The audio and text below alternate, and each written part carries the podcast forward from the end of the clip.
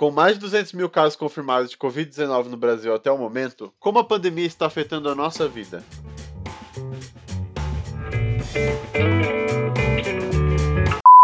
Este episódio foi gravado remotamente e todos nós, da equipe do Fronteira Cash, estamos em isolamento.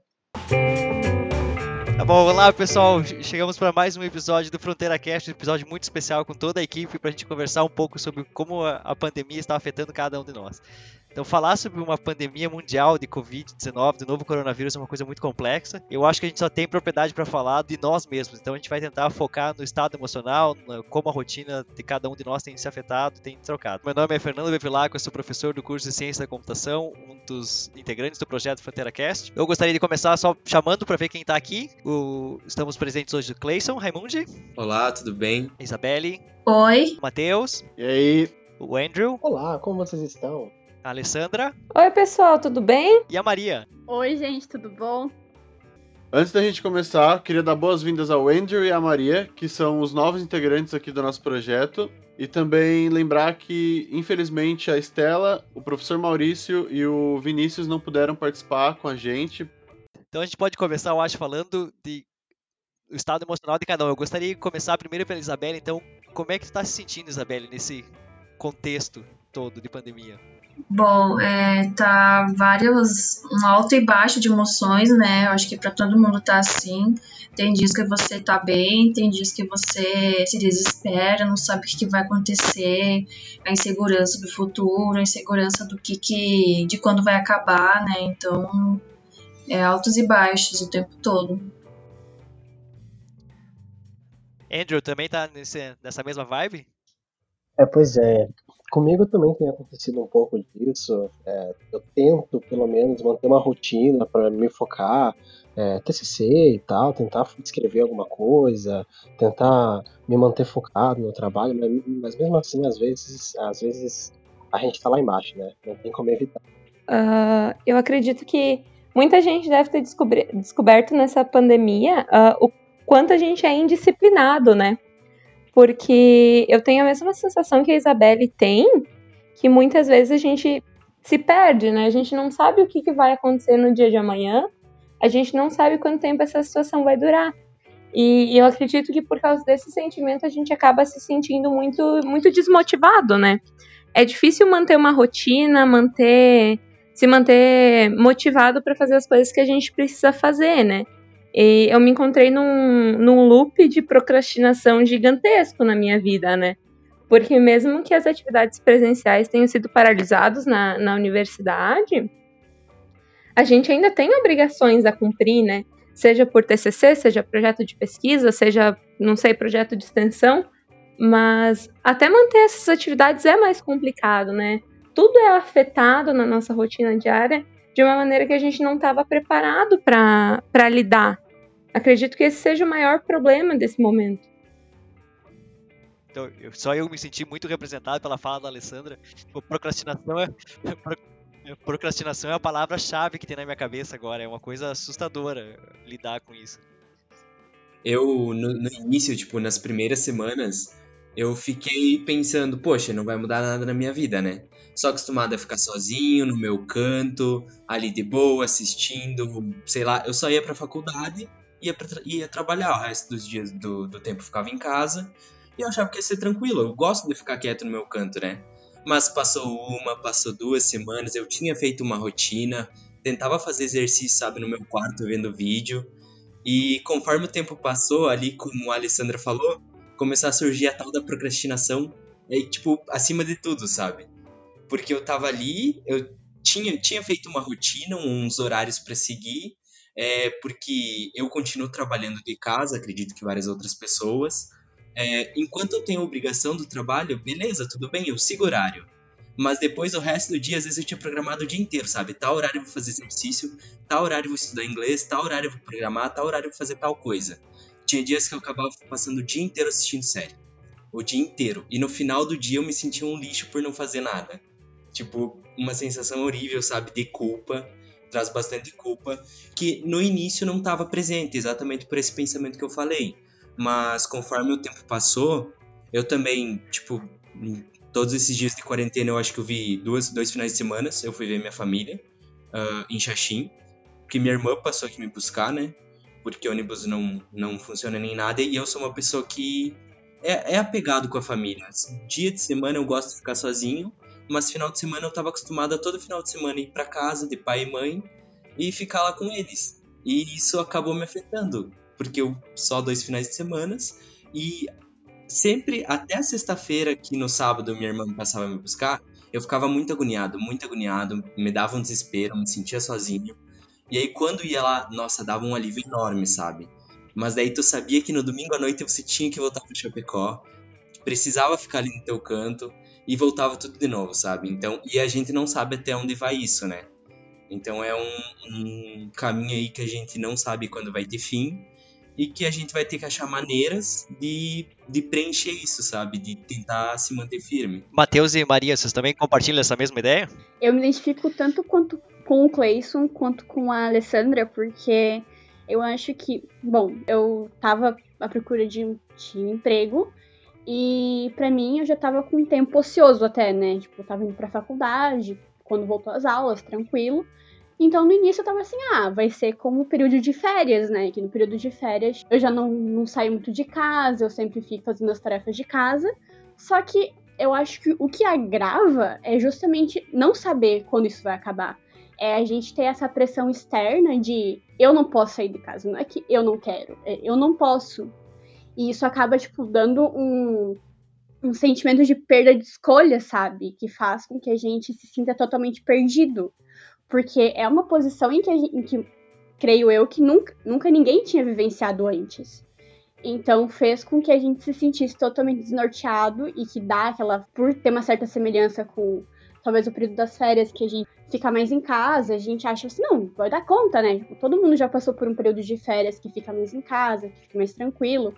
Só que, tipo, as coisas para fazer em casa acabam diminuindo, porque você não tem uma faxina para fazer todo dia, por um exemplo. Você não tem, tipo, essas atividades que tiram você do, do momento que você acaba se focando e você não pensa nesse, na, na pandemia, né?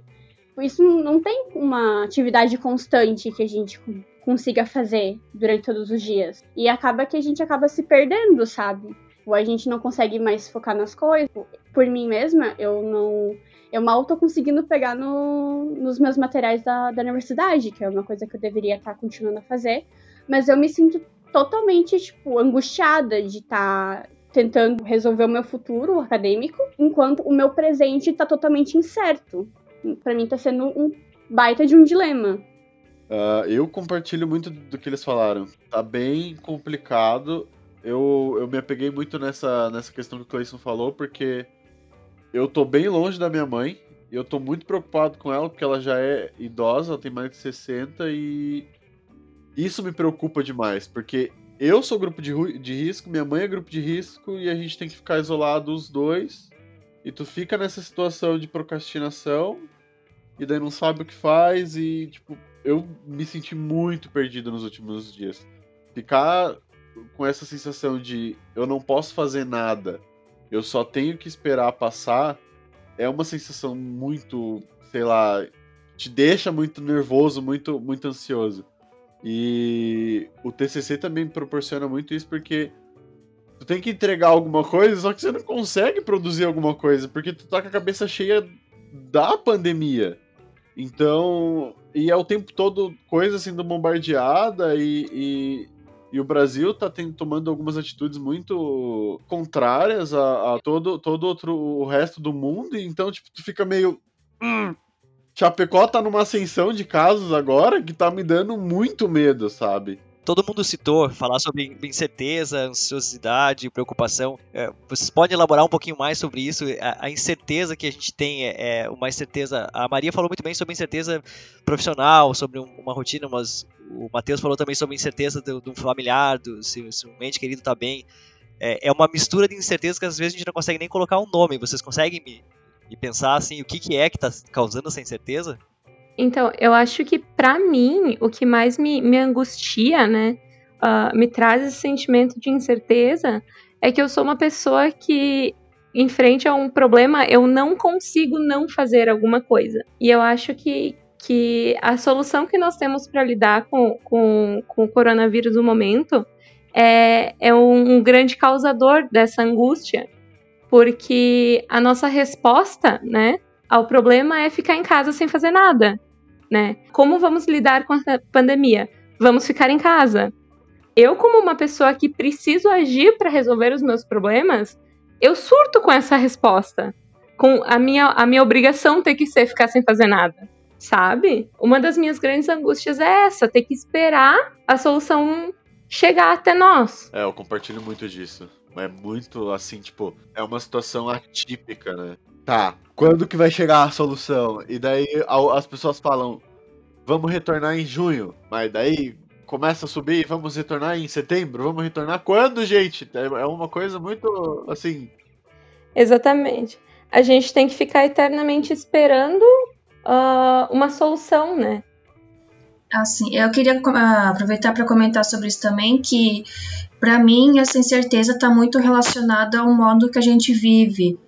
Que a gente vive num modo muito acelerado, que a gente tá, tem que estar tá o tempo todo produzindo alguma coisa, aproveitando nosso tempo ao máximo, que o capitalismo exige da gente, né? E às vezes eu fico parando para pensar nessas situações é, como que as pessoas antigamente viviam antes dessa loucura toda, como por exemplo os indígenas vivem uma vida mais devagar, mais tranquila, sem tanto sem essa obrigação de ficar produzindo alguma coisa o tempo todo. E também eu sinto que essa incerteza é muito relacionada a, ao fim, que tudo tem um fim. Só que como a gente está preso nesse loop do, da produção, de ser produtivo e tudo mais, a gente não para para pensar que, que a gente tem um fim, que a vida é limitada, que o tempo é limitado. Então isso gera uma angústia nas pessoas que eu tô vendo que ninguém para para olhar isso dentro da gente. E isso é um momento que tá o mundo tá obrigando a gente a fazer isso, né? O Andrew comentou que ele tá realizando as atividades dele em casa e trabalho. Tu pode comentar um pouco mais? Andrew, tem alguma rotina? Tá conseguindo trabalhar? De alguma forma isso foi afetado? Sim, no, no início eu tava tipo, uau, quarentena, ok, vamos manter as coisas conforme o planejado, né? Acordar sempre no mesmo horário, trabalhar quatro horas por dia, pelo menos, é, porque no meu caso é, é, é são quatro horas. E, sei lá, vamos todo dia fazer água do TCC, vão ter as aulas EAD, mas no final das contas, é como falaram antes ali, isso só dura uma, duas semanas, porque de repente você já chega um momento que o seu corpo não consegue despertar às 8 horas, às 9 horas, você acorda, acaba pensando, hum, vou tirar mais um cochilinho aqui, eu posso tirar um cochilinho, daí você acorda 4 horas depois, fica se culpando horrores, porque, oh meu Deus, eu tinha tanta coisa para fazer. E daí, essa introspecção, introspecção que a Isabelle falou, que a gente é meio que obrigado a fazer, às vezes é, a gente parece que a gente tem um certo medo de, de não fazer um, um ócio, de não fazer o tal do ócio criativo, né? O tal de enquanto descansa carrega pedra. A gente fica tipo, nossa, eu, eu, tenho que descansar, mas fazer alguma coisa útil, porque se eu não fizer, eu vou me sentir culpado por isso. Não, vezes a gente tem que parar um pouco e descansar por descansar. Não, eu vou dormir porque eu quero dormir. E é isso aí. E é, só que a gente não consegue fazer isso. A gente não consegue. Tem que ficar, tipo, é, uma, uma tarde inteira assistindo série, a gente vai se sentir mal é, no dia seguinte porque a gente jogou aquele tempo fora, entre aspas. E acontecido bastante. Eu queria complementar o Andrew, porque eu vi um post no Instagram, faz umas semanas já, que o post é em inglês, mas ele é basicamente assim: uh, a gente não pode medir o nosso nível de produtividade pelo mundo que a gente conhecia, porque esse mundo agora, com a pandemia, ele acabou. A produtividade que era exigida da gente antes de começar o, a pandemia era justamente nesse frenesi, nessa, nesse nível de, de produção que a gente está sendo obrigado a, a diminuir. E nisso, só que a gente, como a gente foi criado nesse sistema, a gente ainda pensa com, com ele, né? E a gente tá tendo que recriar a nossa realidade, assim, né? Sem ser muito coach, mas é basicamente isso, porque agora, tipo, a gente tá vivendo, claro, com todas as, as novas tecnologias que surgiram, mas a gente tá vivendo com pessoas, tipo, viviam há 100, 200 anos atrás que eram dentro de casa, com um modo de vida mais lento, só que ainda produzindo, né? Porque as, algumas coisas não, não, não vão parar, como muitas pessoas defendem, umas, uma, alguma, algumas partes elas vão continuar a, a existir, tipo, o Andrew ainda tá trabalhando de casa, né? Porque são empregos que. Bom, a gente precisa do dinheiro também. A gente precisa continuar tra trabalhando. E tem muitas pessoas que estavam trabalhando e vão ter que ficar em casa agora. Eu acho que é um choque também de realidades que. Uma realidade que a gente não conhecia e uma que a gente estava, tipo, super acostumado. Ah, eu, eu consigo extrair um pouco dessa fala da Maria também com a incerteza, porque no, há um mês atrás, mais ou menos, quando eu tava ali no meio da, da, da, da quarentena até agora, né? Eu tinha muita incerteza sobre quando as coisas iam voltar. Quando a gente ia voltar, que, quando que a gente ia conseguir retomar aquilo que a gente tinha antes. E eu comecei a perceber, e analisando, e estudando, e, e ouvindo e lendo, porque tem informação sendo bombardeada sobre isso o tempo todo, e a gente vai ter um novo normal a partir de agora. A gente vai ter que conviver com isso. E vai ser diferente quando esse surto passar. Então, a minha ansiedade passou de quando a gente vai voltar para o normal para como vai ser o novo normal. Entende? Então, uh, eu penso muito isso. Eu consigo extrair isso que a Maria falou de não tem mais um outro normal. A gente vai ter que viver de outra forma agora todo mundo já mencionou medo e, e emoções, são esses, sentimentos que a gente sente, a gente é bombardeado por muitos deles ao mesmo tempo agora. E na psicologia existe uma prática chamada nomear para domar, que é onde a gente coloca nome em medos e emoções para a gente poder dissolver eles de uma forma melhor, entender eles de uma forma melhor. É um conceito criado pelo psicólogo Dan Siegel. Então, se a gente pudesse nomear algo para controlar ele agora, botar uma palavra só em alguma coisa que a gente está sentindo que está incomodando tanto, que palavra seria essa? É, é, um conceito bem legal de fazer quando a gente está estressado. Eu já, eu já tentei fazer ultimamente, depois que eu aprendi sobre isso. Que a gente está, às vezes, muito inquieto, muito estressado. Meu Deus, meu Deus, o que está acontecendo? E daí, de repente, quando tu para e coloca nomes aos bois, que é justamente. Se eu pudesse tirar isso que está no meu peito agora e colocar um nome só, e só um nome nessa coisa, que coisa seria essa? E o fato de eu colocar o nome nessa coisa já me, me deixa mais calmo e já me deixa enxergar. Por exemplo, para mim, como um problema pessoal, geralmente no, no, trabalho, fora do contexto da pandemia, uma coisa que me estressa muito é a procrastinação.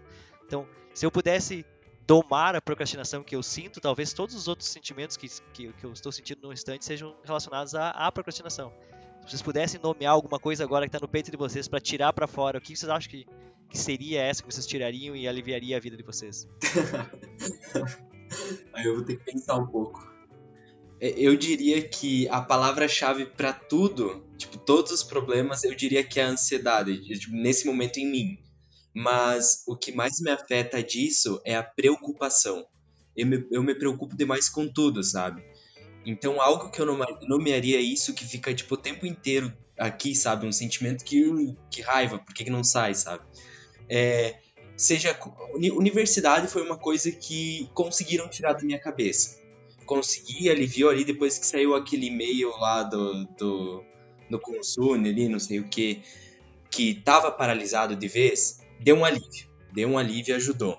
Mas eu ainda tô preocupado com um monte de coisa, porque eu comecei o ano, nossa, esse foi o primeiro ano, desde que eu entrei pra graduação, que eu planejei o ano inteiro. Um monte de coisa que eu queria fazer. E tudo isso eu não vou conseguir fazer esse ano. Eu tenho certeza que eu não vou conseguir fazer esse ano. Algumas coisas sim, eu vou. E é a minha preocupação é direcionada a isso. Quando que eu vou conseguir fazer? Tipo, eu queria fazer carteira esse ano, por exemplo. Queria ter uma CNH. Quando que eu vou conseguir fazer isso? Sabe? Mas não é algo que me preocupa de fato isso. Mas é, é um exemplo, sabe, que eu fico pensando, tá, isso eu consigo deixar para outros anos e tal. Aí, tipo, comecei a trabalhar agora em fevereiro, março, né?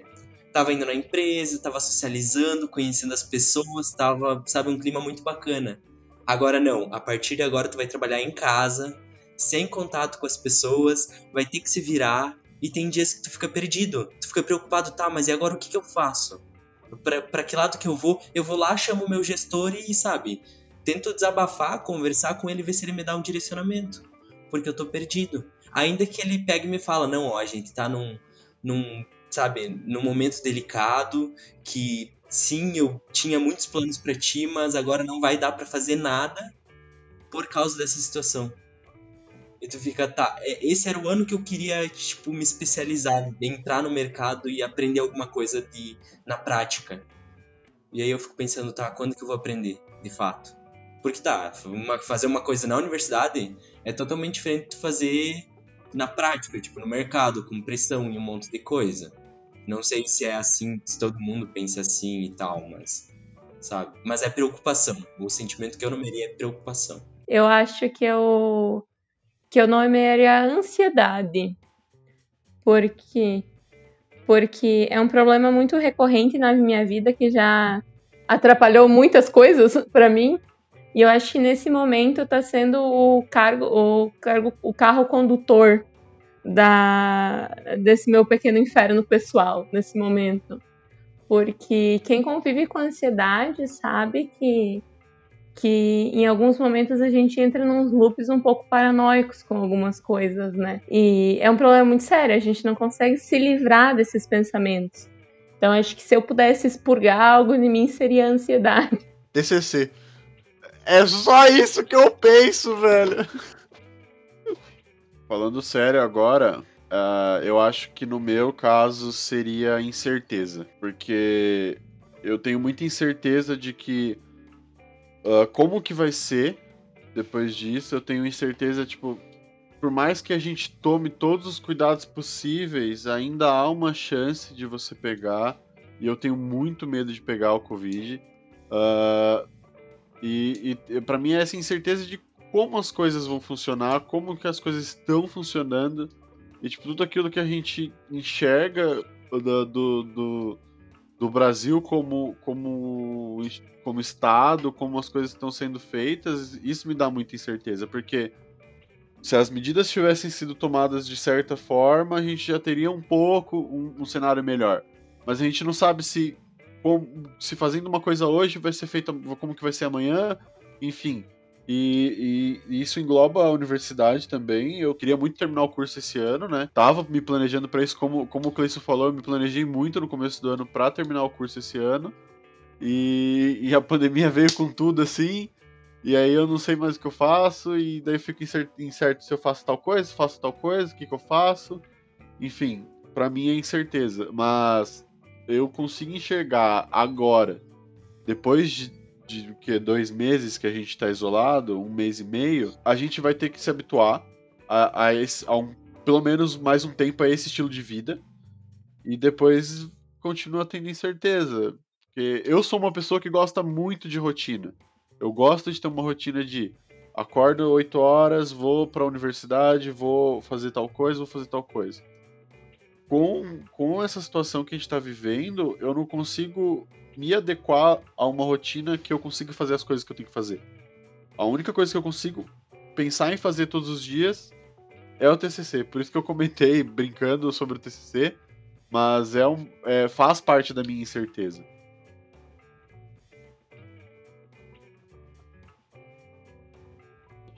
Uh, então, para mim, tá sendo um mix de tudo que já foi falado. É ansiedade, é tipo é tudo, sabe? Porque é incerteza, porque é, é simplesmente o, o mix de tudo. Porque eu fico ansiosa por não saber quando isso vai acabar, pra, não, uh, por não saber quando que eu vou poder tipo, voltar a ter o mínimo de uma rotina que eu considero saudável, né? Que seria, tipo, acordar, fazer as minhas coisas da faculdade, uh, tomar café da manhã, almoçar depois, ir de tarde, às vezes, pra UFES, e daí ficar lá para pro resto da noite pra ter aula.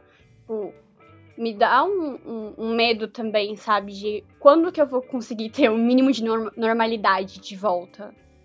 Também acho que. Eu não sei se essa palavra. Não lembro se essa palavra já foi, foi dita, mas acho que o medo também é um. tá sendo dos piores aliados. Né? Tá sendo das piores coisas que tá. É uma das piores companhias, porque eu, eu só não sei. E isso, e justamente não saber me dá medo, porque eu incerta de tudo e de quando que as coisas vão voltar, e de se vai voltar também, tipo, logo ou não. Porque era pra gente estar tá basicamente voltando agora, a gente não tá voltando, a gente tá vendo justamente o contrário. Mais prazo de adiamento de, da, da volta, da, da normalidade, né, entre aspas, porque essa normalidade não existe mais. A gente também tá vendo a piora dos casos, ao aumento dos casos, tipo. Então acho que é a pior companhia realmente está sendo o medo. É, eu acho que a minha, a minha palavra que mais representa para mim, eu compartilho muito com as palavras que os meus colegas falaram, mas para mim o que mais está tá pesando é a palavra obrigação. Ela está tendo um peso muito grande para mim nesses tempos, porque eu também estou trabalhando em casa, né? Então daí tem os compromissos do trabalho para fazer e por incrível que pareça tem muito serviço no meu trabalho, então tá bem complicado, assim, tá indo na contramão do, do, do mundo praticamente, né? E também faço TCC, então eu sinto essa obrigação de, mesmo não tendo aula, eu tenho que fazer alguma coisa TCC. E é essa obrigação que muitas vezes eu me coloco em cima de mim mesma, é, baseado no mundo que a gente vivia até agora, isso, isso tá me maltratando muito. Pois é, e, e no meu caso, a, a minha palavra seria mais frustração, porque indo nessa, nessa mesma linha, é, eu cheguei em 2020 cheio de planos também, igual os outros. Uhul, falta só TCC e duas matérias para eu me formar. É esse ano que eu, eu ajeito minha vida e, e, e começo uma nova etapa. KKK. Não foi o que aconteceu. Quando, assim que começou a, a, a quarentena, o isolamento e tal, e, e deu para perceber que ele ia demorar bastante, eu já pensei, ih, cara, pelo visto talvez vai chegar 2021 e a gente vai estar tá estudando ainda. Então, é, essa, essa, incerteza e tal de, de, como que vão ser as coisas causa uma certa frustração. Nossa, eu tinha me planejado tanto. Teve um ano que eu fiz 16 disciplinas e passei em todas só para conseguir pegar só quatro nesse, nesse semestre e conseguir terminar meu curso. Eu não vou conseguir fazer isso. Aí tem esse sentimento de frustração. E também no trabalho também, porque você tem aquela sua rotina no trabalho, você vai lá, atende chamados, desenvolve algumas coisas e tal. Só que daí você chega, vai fazer isso na sua casa, você consegue fazer isso nas primeiras semanas, mas depois você acaba começando a, a procrastinar, igual vários outros falaram, e aí eu sinto essa, essa por não estar fazendo o quanto eu faria como é, se eu estivesse lá no, no lá fisicamente no, no meu trabalho, com a, com a, minha máquina e tal. E mesmo tendo acesso remoto à minha máquina, mesmo assim, a gente acaba não fazendo. A gente acaba deixando. É, é, ou às vezes a gente até esquece. A gente vê lá, sei lá, tem tal chamado aqui para ver, beleza, eu vou ver aqui. Daí você vai no banheiro, daí quando você volta do banheiro, você vê que tem louça para lavar na pia, daí você vai lá, lava a louça e tal. E daí, putz, esqueci daquele chamado que tava fazendo. E daí é, é, é, bem, é bem complicado isso. Eu, eu, a palavra que mais me afeta nesse momento é a frustração eu acho que eu posso falar um pouquinho sobre uma visão que, que afeta mais pessoas, porque querendo ou não, eu sou coordenador de um curso e, e eu vejo muitas pessoas e muitos relatos e, e se eu pudesse tirar uma palavra, uma coisa de dentro de mim, pudesse colocar um nome dela, que eu acho que é o que eu fiz e me deixou um pouco mais calmo, é a palavra cobrança. Que, como a Isabelle falou, no momento que tu percebe que tu não precisa produzir tanto, que tu não precisa talvez fazer tudo aquilo que a tua cabeça está dizendo que tu tem que fazer, quem sabe se tu olhar o que realmente importa, isso te deixa um pouco mais calmo, um pouco mais aliviado. E, e eu fiquei muito ansioso quando eu percebi que nós estávamos numa situação muito atípica e eu era o coordenador do curso. Eu pensei, meu Deus, eu tenho 450 pessoas que estão lá, sei lá o que, que eles estão fazendo, será que estão chorando, será que estão trabalhando, será que estão estudando, será que estão fazendo o que? Meu Deus, o que, que eu faço para ajudar esse pessoal? E aí eu pensei, meu Deus, eu, eu, eu, o que, que eu posso fazer? E a gente vai analisando o que realmente importa, e no final tu percebe que o lado humano é uma coisa que é muito importante. Que as pessoas elas perdem a noção de que as pessoas são o que importa. A gente trabalha, a gente estuda, a gente se esforça para que a gente tenha condições de ter uma vida melhor, uma vida mais feliz e ser feliz com aquelas pessoas que nos cercam.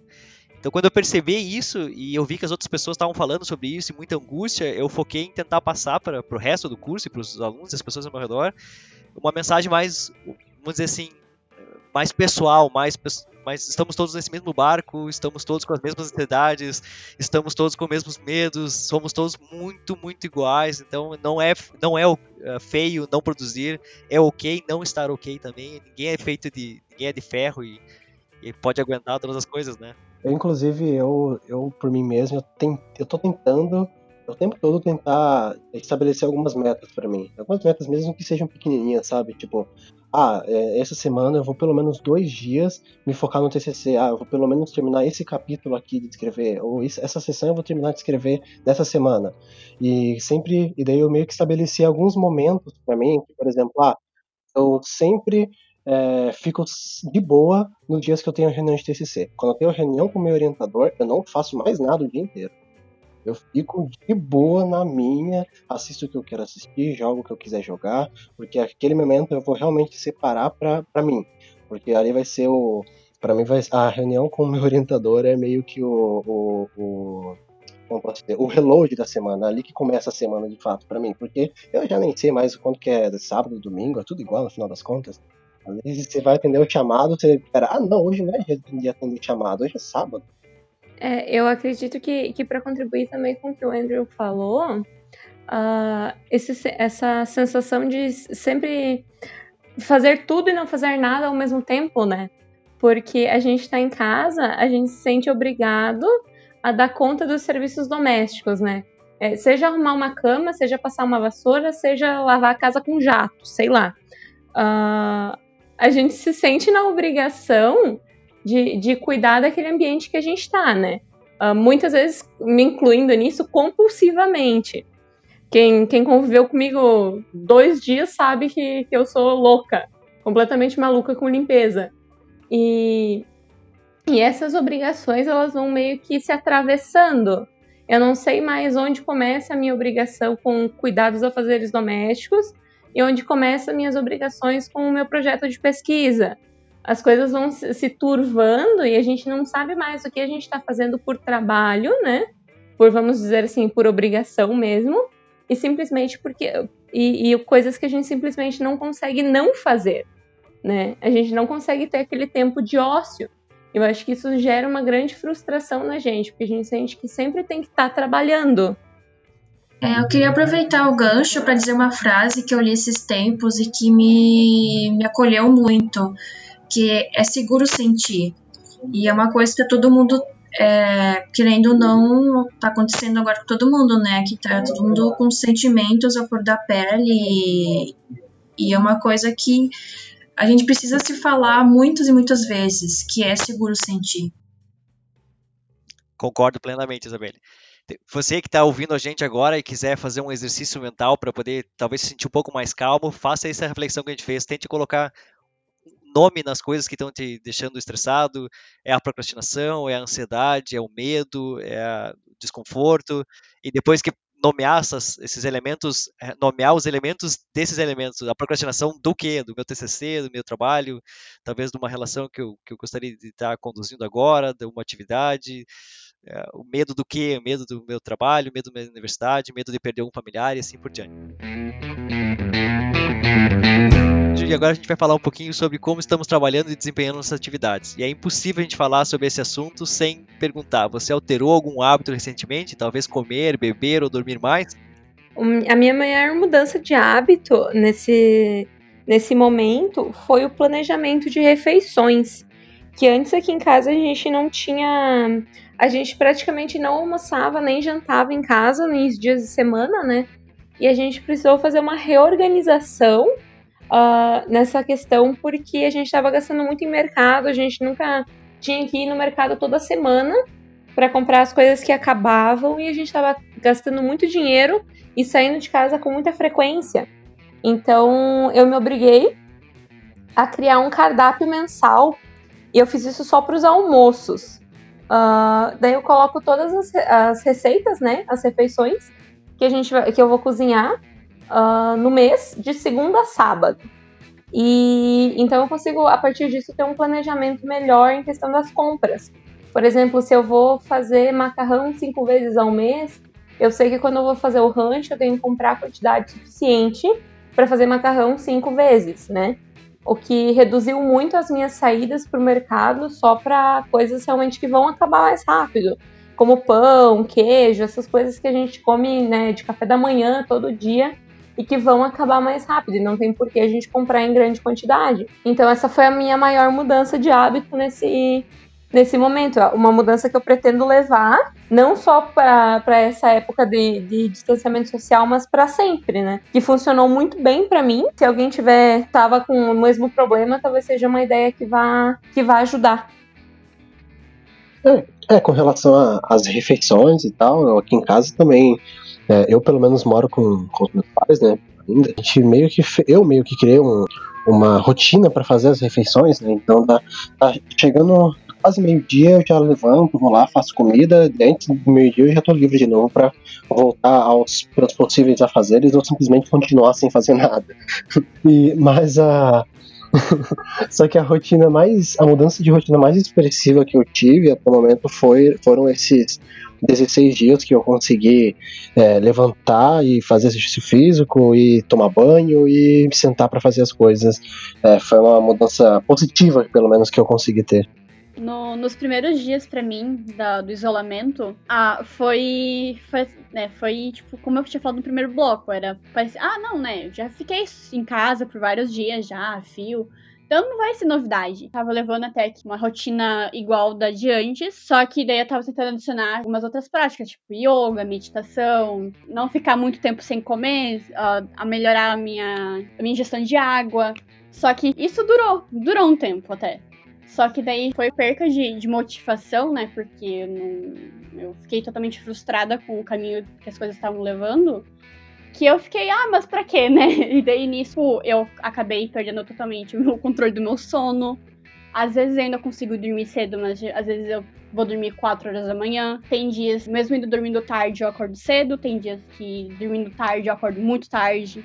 A minha alimentação, eu tô tentando manter ainda, só que não tá sendo o meu maior orgulho durante a, o isolamento. Eu me alimento, só que não, não tão bem quanto eu deveria. Né? Eu, eu, é uma cobrança que eu tenho comigo mesma, mas também é um impedimento que eu também tenho. Porque, ainda mais nos dias que eu não tô bem, é, são justamente os dias que eu vou comer menos, que eu vou levantar menos da cama, que eu vou basicamente só ficar deitado no celular. E daí nisso, tipo, no final do dia eu vou dormir super tarde e vou acordar no outro dia também, tipo, super tarde, e isso vai gira, gerando um looping. Que uh, tem dias que eu consigo quebrar e tem dias que só tá indo. Eu, eu passei muito por isso no começo da quarentena de ter quebrado a rotina, porque eu almoçava e jantava no RU todo, todo dia e final de semana, e só fazia comida final de semana. E o volume de, de, de, refeições que a gente faz durante a semana é gigante. Então, eu compartilho um pouco do que a Alessandra falou e um pouco que a Maria falou, de que eu tomei um baque assim no primeiro mês, porque é muita coisa. Tu começa a gastar mais, né?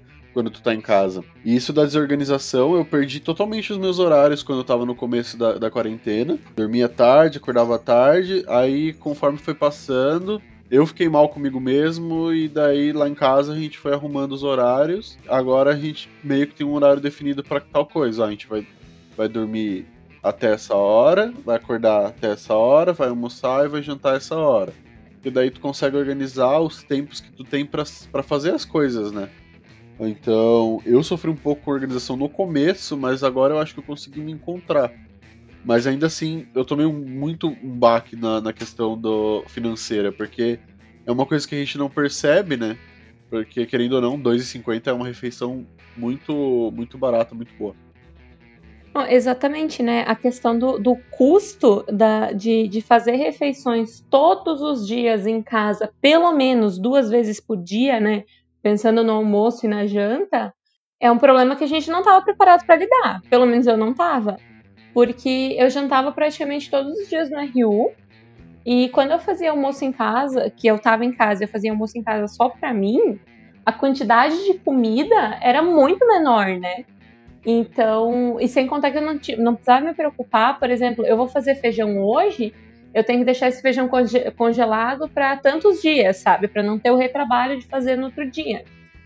Uh, então, foi uma, uma mudança nessa, na questão financeira muito grande, porque assim, o que eu gastava em RU e nessa rotina, sei lá, não é nem um terço do que eu tô gastando em mercado agora, que a gente tem que tomar café da manhã, almoçar e jantar em casa, e você vai comer alguma coisa entre isso né? E, tem, e além do custo, além do custo financeiro, o custo de tempo, né? De tempo, Porque exatamente. A, a, gente gasta muito tempo fazendo as refeições, limpando as coisas depois das refeições. não é só fazer a comida e pagar ela. Tu ainda tem todo um trabalho. Tudo bem que limpar as coisas depois dá uma aliviada mentalmente, pelo menos para mim, mas né, é um tempo, né? É, na minha questão eu não, não tive muitas alterações, fora ficar em quarentena, né? É por causa do meu trabalho. Então, o meu trabalho me ajudou a manter uma rotina não muito diferente do que eu já tinha antes da quarentena. Então, eu tenho horário para acordar, eu tenho horário para começar a trabalhar, eu tenho horário para terminar de trabalhar, eu tenho horário para uh, almoçar, para jantar e para dormir. Esses são horários fixos no meu dia. Então, o que eu me senti mais é dificuldade é, de, é tentar manter algum estudo, nem que seja pequeno, por dia em relação à universidade. Isso foi o que mais me afetou, que eu tô bastante desmotivada nesse lado. E também, assim, fora as coisas que meus colegas levantaram, eu tive muito, assim, perda de apetite, de apetite nessa, nesse período também. Eu tive um pouco mais de sono do que o normal. E essa questão do trabalho, né, que quando a gente é, tá passando mais tempo em casa, a gente vê o trabalho doméstico como ele realmente é. Isso me faz lembrar de, de muitas coisas que a gente pode parar para analisar que é a questão do trabalho doméstico não remunerado, né, e que muitas mulheres estão nessa época sofrendo em casa por causa do, de pessoas já, morando junto com seus agressores, né, então isso dá para fazer muitas relações. É, eu é o oposto da Isa, sabe? Pra mim, deu muita fome. Muito mais fome que eu já tinha. Tipo, antes da quarentena, eu, eu tentava comer de 3 em 3 horas, sabe? aquela rotininha que tu tá, tu vê na internet, precisa fala que o certo é comer de 3 em 3 horas. Enfim, hoje eu me pego comendo de duas em duas horas. E ainda termino de comer e ainda tenho vontade de comer outra coisa, sabe? Eu não, não sei se é nervosismo, não sei se é. Não sei o que, que é, não faço ideia. Porque, tipo, antes, quando eu trabalhava na empresa, tá, eu tô acordando quase o mesmo horário que antes, porque essa questão de acordar cedo não mudou. É, só que eu tomava café seis e meia, sete horas, ia pra empresa e lá não comia mais nada até o meio-dia que eu ia pra universidade comer. Agora não. Agora eu tomo café e já pego coisa para mim comer no meio da manhã.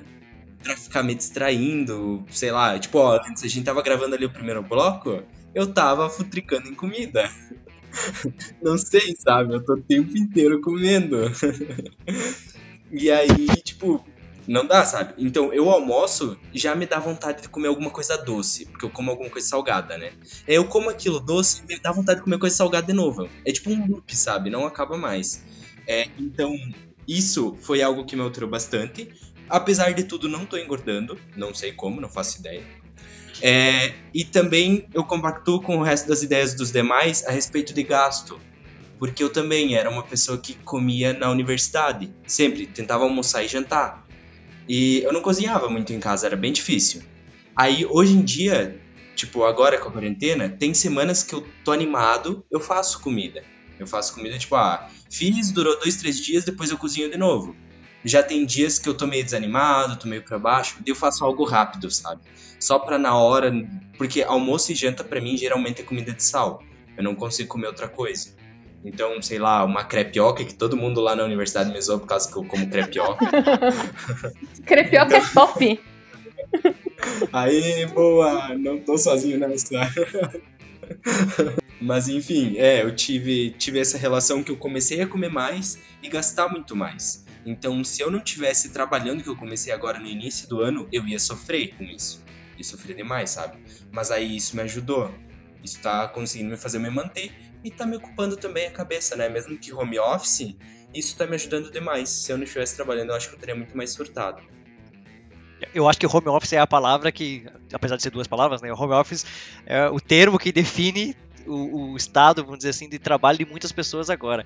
E nesse sentido, vocês acham que vocês estão uh, conseguindo uh, desempenhar suas atividades? A Maria pode comentar um pouco mais sobre isso. Tu acha que no contexto geral as pessoas estão conseguindo levar para frente aquilo que elas que elas gostariam de fazer ou não? Olha, eu acho que depende muito da profissão que tu tem. Não, não quero colocar o que é mais fácil o que é mais difícil, Mas eu acho que para pessoas de ciência da computação tem o seu trabalho que é facilitado pelo computador, não dizendo que tá sendo mais fácil, pelo menos tu consegue fazer isso de casa, né? Tipo, eu atualmente sou desempregada, né? Não é meio meu lugar de fala aqui. Mas eu sei que a minha mãe, a minha mãe, ela é empregada doméstica. Para ela não tem como ficar em casa, tipo, ela não tem uma remuneração por ficar em casa. Então ela tem que se locomover. E tem algumas pessoas que ainda estão uh, contratando ela para fazer faxinas semanais ou quinzenais. E ela tá tendo que sair de casa, né, e correr todo o risco. Eu acho que a, a questão do home office, para quem consegue realizar, já é um, um grande privilégio, sabe? Porque são pessoas, muitas vezes, não estão correndo tanto risco por trabalhar em casa, enquanto, tipo, aí, infelizmente, tem muitas profissões que ainda estão tendo que correr o risco todo dia, né? Não sei se eu acabei fugindo, fugindo um pouco da, da questão toda, mas para mim é, é assim que eu estou vendo essa parte do home office, que infelizmente tem muitas pessoas que precisam locomover, não são todas as pessoas que conseguem trabalhar de casa. Complementando o que a Maria falou, né? Principalmente pensando em, em profissões que, que podem levar o seu trabalho para casa, podem atuar em home office, uh, são profissões que, que a gente pode colocar que estão num, num nível mais uh, não, não de contato humano, né? seriam programadores, pessoas que trabalham com administração, vendas, pesquisa, enfim, que não precisam do contato para trabalhar. Agora, pessoas que trabalham no, em, em, profissões de cuidado, que é como a Maria deu o exemplo da mãe dela, que é, que é empregada doméstica, eu coloco a minha mãe nesse exemplo também, que, que é auxiliar de dentista, que está tendo que trabalhar, né? Porque não há como fazer o trabalho delas uh, à distância. Não tem como a minha mãe, a mãe da Maria e mais outras muitas mães, né, uh, trabalharem, trabalharem de casa. A opção ou é ir e correr esse risco, né, ou é não trabalhar e, consequentemente, não ter uma renda que é necessária. E, e nesse cenário, eu acho que, que a gente precisa se, se colocar nas nossas posições, sabe? Eu acredito que todo mundo que está aqui nessa gravação uh, em maior ou menor grau, tem um, um nível de privilégio de poder estar tá em casa o tempo todo nessa situação que, que a gente tem que, tem que ter em mente. Porque, por exemplo, eu entrei para uma pesquisa, né, para um projeto de pesquisa, praticamente uma semana antes da gente da universidade suspender as atividades. Então eu tive a sorte de poder trabalhar nesse, nesse projeto de casa. Isso que a Alessandra muito bem pontuou agora e que a Maria também muito bem pontuou, é, algumas profissões elas estão sendo severamente afetadas por, por, isso tudo. Então, como é que a gente pode falar de isolamento quando muitos nem têm, vamos dizer, as condições mínimas para poder desempenhar suas funções e trazer seu sustento para casa? A Isabelle falou que tem uma rotina muito bem estabelecida de trabalho. Como é que vocês enxergam essa ideia de tem pessoas profissionais estão sendo muito afetadas impedidos de fazer seu, seu, seu trazer seu ganha-pão, né? É, eu, nessa questão, eu vejo das pessoas que não podem ficar em casa, que não conseguem trabalhar em casa, eu vejo que, em primeiro lugar, o governo deveria auxiliar essas pessoas, né, que nesse no caso atual não está tá ausente, e é, também é preciso das pessoas que podem ficar em casa tomar consciência, sabe? Se você tem o, o privilégio de poder ficar em casa, fica que isso é você pensando no outro, pensando que você pode ajudar o outro, por exemplo, as pessoas que trabalham nos mercados. Elas são pessoas de serviços essenciais, elas não podem ficar em casa. Então, pequenas atitudes que a gente pode tomar podem ajudar todo mundo. Muito bem colocado. E eu, inclusive, devo acrescentar que é bem interessante esse tipo de discussão para a gente é, é, para nós nos situarmos e analisarmos qual é o nosso nível de privilégio, né? Porque é, muitos têm comentários sobre uh, o aumento ou a diminuição dos gastos também, e, e, eu estou, eu me encontro num nível de privilégio em que eu moro com os meus pais ainda e que atualmente a nossa renda per capita é relativamente alta. Então eu não preciso me preocupar com isso. Eu consigo é, ficar tranquilo, é, isolado, porque eu, inclusive, desde o início, a que a gente que a gente começou esse isolamento, eu não saí nenhuma vez, porque eu, eu pude, eu pude fazer isso. Estou nesse nível de privilégio que me permite fazer isso. Eu consigo trabalhar de casa, mesmo que às vezes haja alguns empecilhos, alguns dificultadores, ainda tem essa possibilidade. E por isso que esse discurso é muito importante. Eu queria pegar o gancho dos dois, que o Vini comentou. Eu perguntei para ele alguma coisa que ele queria falar no episódio, né? Pra, pra conseguir ter uma palavra de todo mundo. O Vini me comentou assim: a gente tem que ter essa consciência dos privilégios que a gente tem para poder ficar em casa e também da dificuldade das ele tem com as pessoas que moram que não seguem a quarentena, mas podem seguir a quarentena. Então, tipo, é um cuidado. E um cuidado pelas outras pessoas também. Então, a gente que tem essa consciência, que tem como ficar em casa e sabe que outra pessoa que não tá fazendo porque ela não quer, a gente tem que tomar um cuidado dobrado. E ele tava me contando sobre essa dificuldade que é de você morar num lugar onde as pessoas não respeitam a quarentena, mas podiam estar tá respeitando. E, e, ficam e saem de casa, não fazem, não sei, a higienização necessária, e então a gente que tem essa consciência, a gente que consegue ter esse discernimento, a gente tem que tentar passar isso para as outras pessoas e, ter que se cuidar não só pela gente, mas também pelos outros é muito fácil a gente falar sobre meritocracia e falar para as pessoas ficarem em casa, falar sobre vamos se cuidar quando a gente tem uma condição muito mais, vamos dizer assim, estabelecida, estável, que a pessoa pode se dar o luxo de tomar essas ações.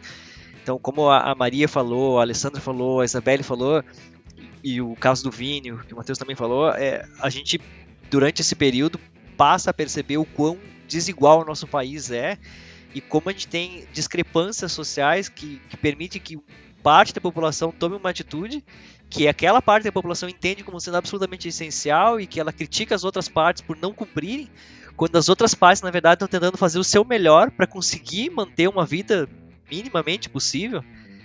E isso foi uma coisa que me deixou muito aflito no começo, porque eu sou uma pessoa que dá para se considerar super privilegiada, sou professor universitário e federal, então o meu salário vem do governo federal, então eu podia de imediato seguir as instruções, ficar em casa, mas assim que eu, que eu fiquei em casa, eu olhei para fora e, e eu percebi que as pessoas pensei, nossa, as outras pessoas, elas não podem trabalhar. E tem pessoas que querem trabalhar e estão em casa.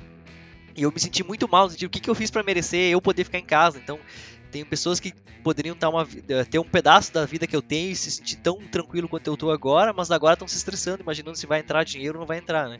Então acho que essa, essa mudança de hábito, de eu, de eu conseguir desempenhar as minhas atividades de casa, me fez refletir muito sobre o privilégio, não que eu já não refletisse antes, mas me torturou um pouco, vamos dizer assim, entre aspas, de, de pensar o quanto as pessoas devem estar sofrendo nesse instante por esse, esse contexto todo, né? De não poder sustentar a sua família, não poder levar uma, uma, uma, uma vida como gostaria esse deslocamento da realidade, vamos dizer assim, essa visão pós-apocalíptica, uma coisa agora tão presente que parece um sonho, uma, um filme. Vocês acham que isso vai ter alguma implicação no, na forma que as pessoas trabalham, na forma que as pessoas vão seguir uh, suas carreiras daqui para diante, como elas vão planejar a sua vida? Cleison, tu acha que, que a humanidade vai continuar como ela tá ou vai refletir por alguns meses depois da pandemia e vamos voltar ao, entre aspas, normal de antes, a mesma rotina então, é, eu tenho momentos de reflexão, né, que ficou, tipo, a gente tem tempo, né? Mas enfim, tem meus momentos de reflexão que às vezes eu vou ler alguma coisinha que outra, às vezes tu precisa ir no mercado, então tu acaba saindo para fora. E no início, eu, eu, eu ainda acredito que a gente vai voltar para um normal diferente, que seja bom para todo mundo, que eu espero que seja bom para todo mundo, sabe? Que as pessoas tenham mais é, empatia, sabe? Com, com as demais pessoas. Mas aí tu sai para fora e não sei vocês, mas eu vi que aqui no centro, que eu moro bem no centro, tá mais movimentado que qualquer outro dia antes dessa quarentena. Eu nunca vi uma cidade tão lotada de gente, um centro tão lotado, entende? E é todos os dias assim. Então, eu acredito que as pessoas não deveriam não deveria estar tá acontecendo isso, entendeu? Então, no início, eu achei que a gente iria voltar para um normal diferente, que um novo normal, como as pessoas estão começando a usar esse termo, que um mundo melhor, um mundo melhor, onde as pessoas cuidariam mais das outras, pensariam mais nas outras, mas agora eu tenho minhas dúvidas quanto a isso, sabe? Eu não Eu, tô em um momento reflexivo a respeito disso, então não, não vou conseguir falar muita coisa, sabe? Mas é isso, sabe?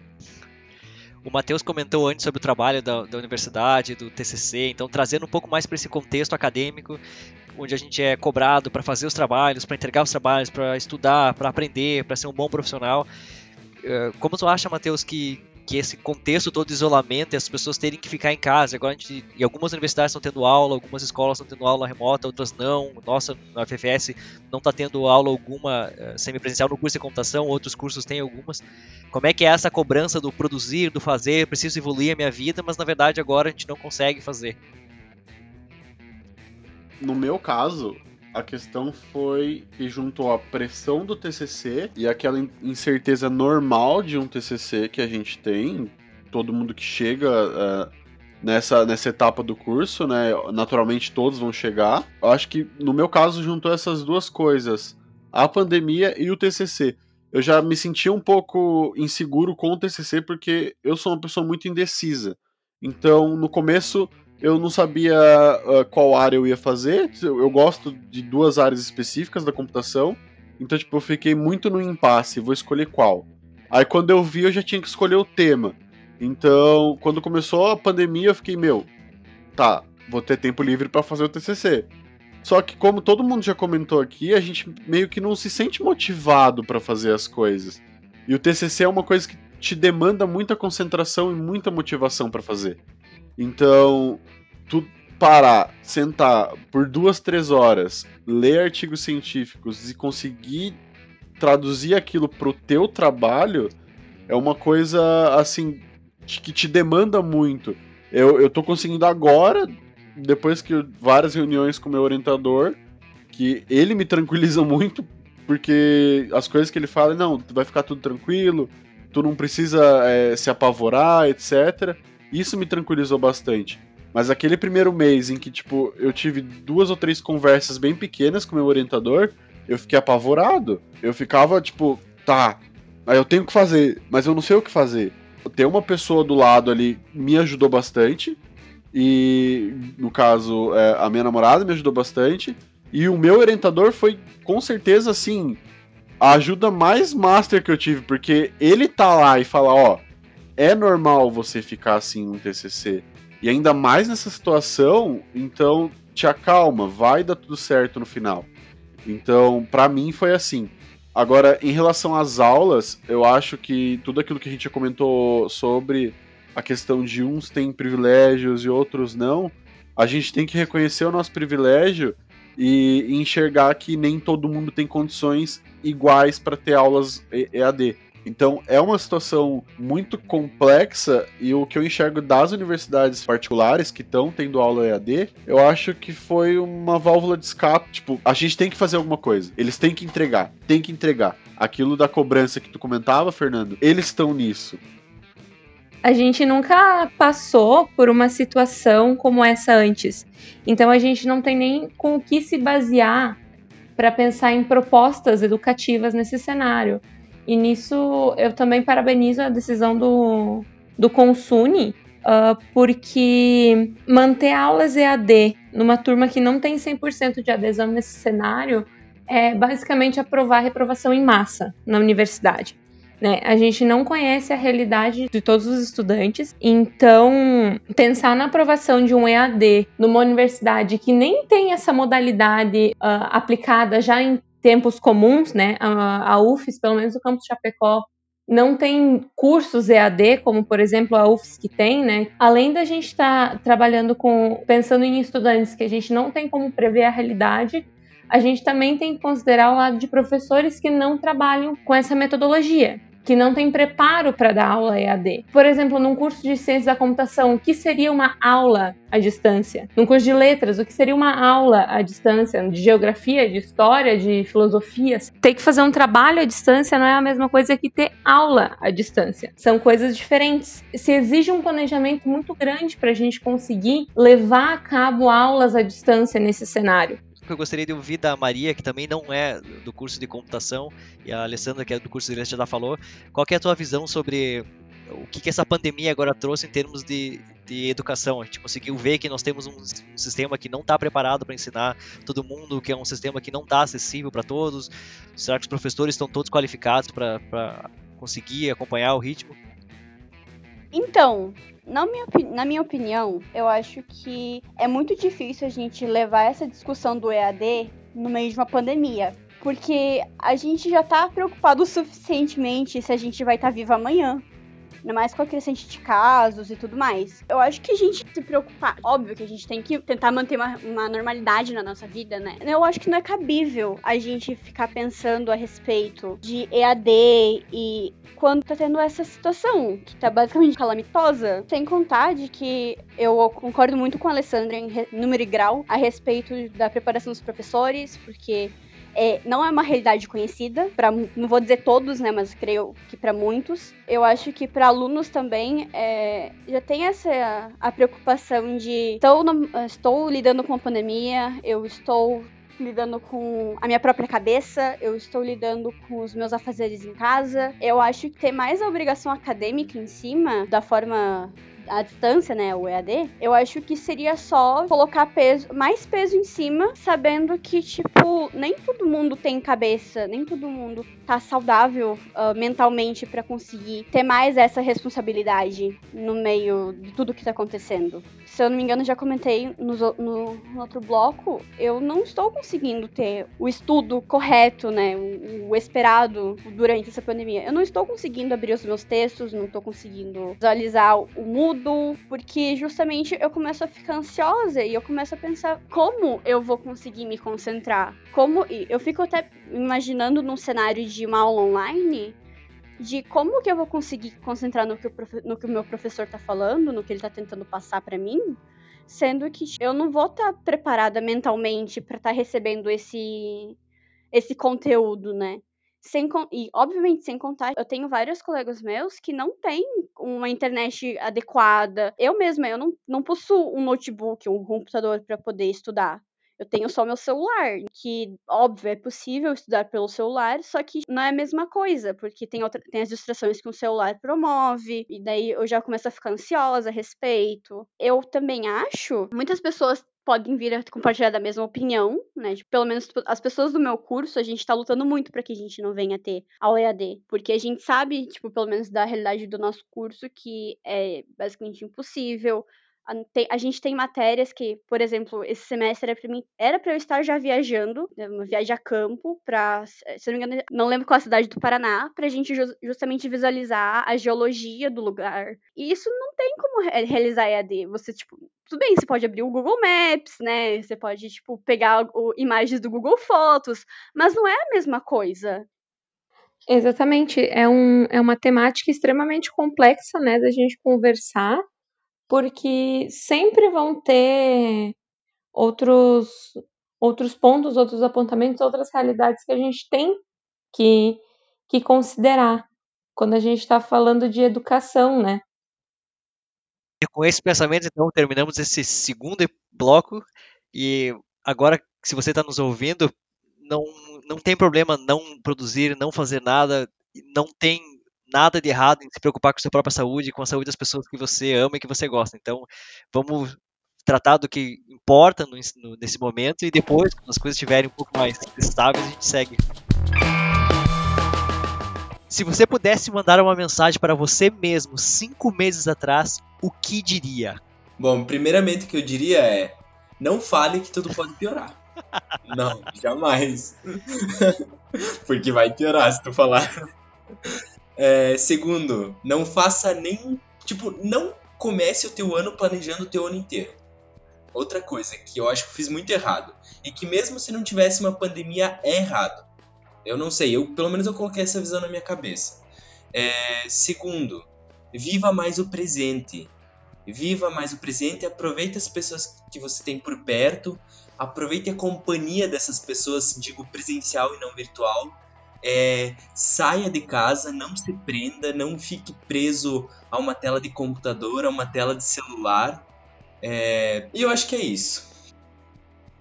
Um, eu ia falar para Isabelle de cinco meses atrás para repensar algumas coisas que ela vai fazer no caso, para ela não fazer, porque ela ia se arrepender muito.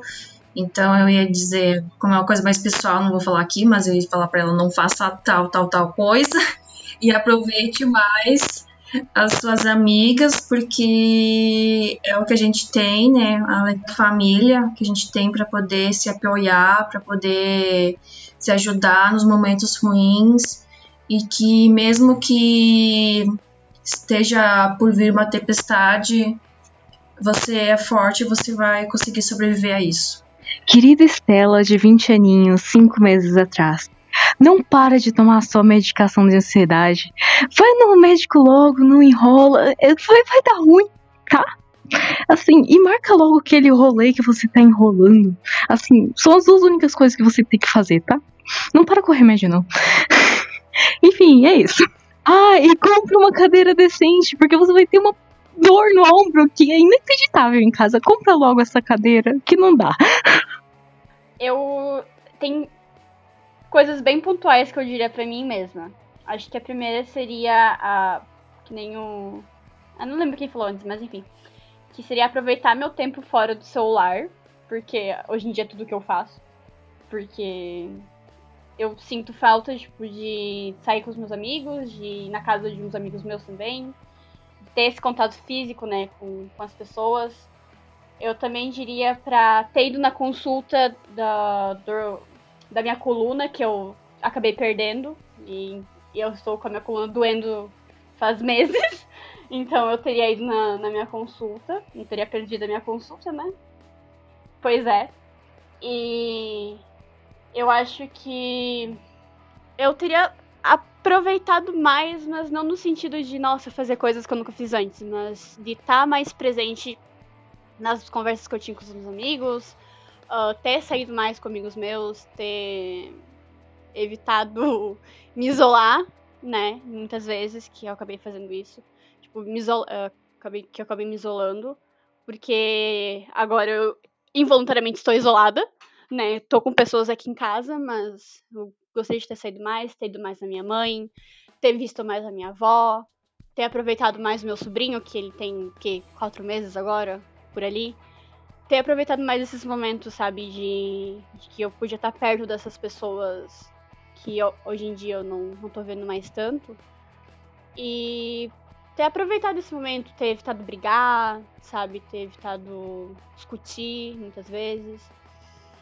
E também ter talvez pegado firme em alguns hábitos para eu estar tá conseguindo manter eles agora. Eu teria falado para mim mesma pra ter feito uma festa no meu aniversário, que foi no dia 9, três dias ou quatro dias antes da, do, de começar a, o isolamento, eu teria feito uma festa, eu teria rolezado, né? Eu teria saído. Coisa que eu não fiz, porque eu pensei, ah, eu tenho tempo. Então, o que eu diria para eu mesma cinco meses atrás? Uh, primeiro, não vou falar muito, porque a gente não pode mexer com o tempo, né? Segunda, segunda coisa, eu acho que não postergue suas consultas médicas, elas são importantes. Não deixe de ter lá o apartamento, é importante.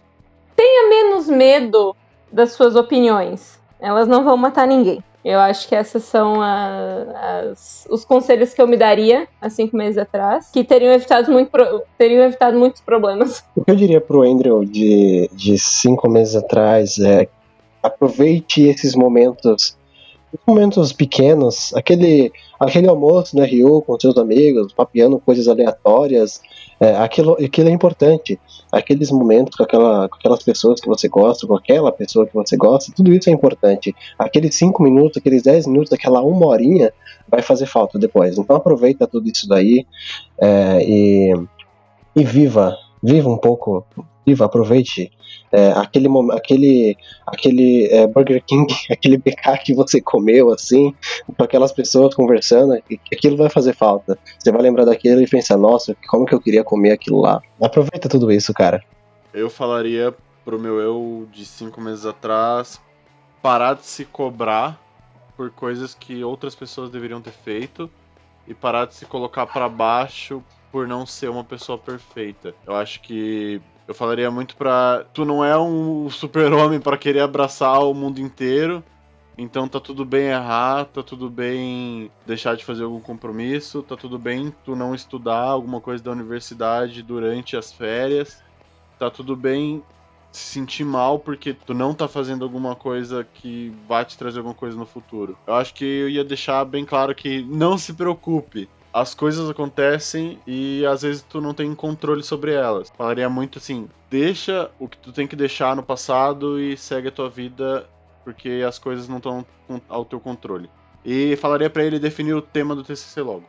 Depois de todos esses depoimentos, vou começar a chorar aqui, cara. Eu tô tocado. Ai, meu Deus, seu. Uma mensagem para pro meu eu de cinco meses atrás, talvez pro meu eu de mais de cinco meses, cinco anos atrás, talvez mais até, eu ia dizer para ele que o equilíbrio pessoal não é uma coisa que é dada, é uma coisa que é, é cultivada internamente. E que gastar um monte de energia, um monte de esforço, trocar farpas com todo mundo por tentar seguir um caminho que tu acha que é o melhor, na verdade a vida tem ventos próprios e tu vai descobrir no futuro que num piscar de olhos tudo que tu conhecia na verdade talvez não valha mais, que tem pessoas que tu gosta tanto que vão estar longe, outras que, que tu gostaria que estivesse perto, talvez não, não possam estar mais perto.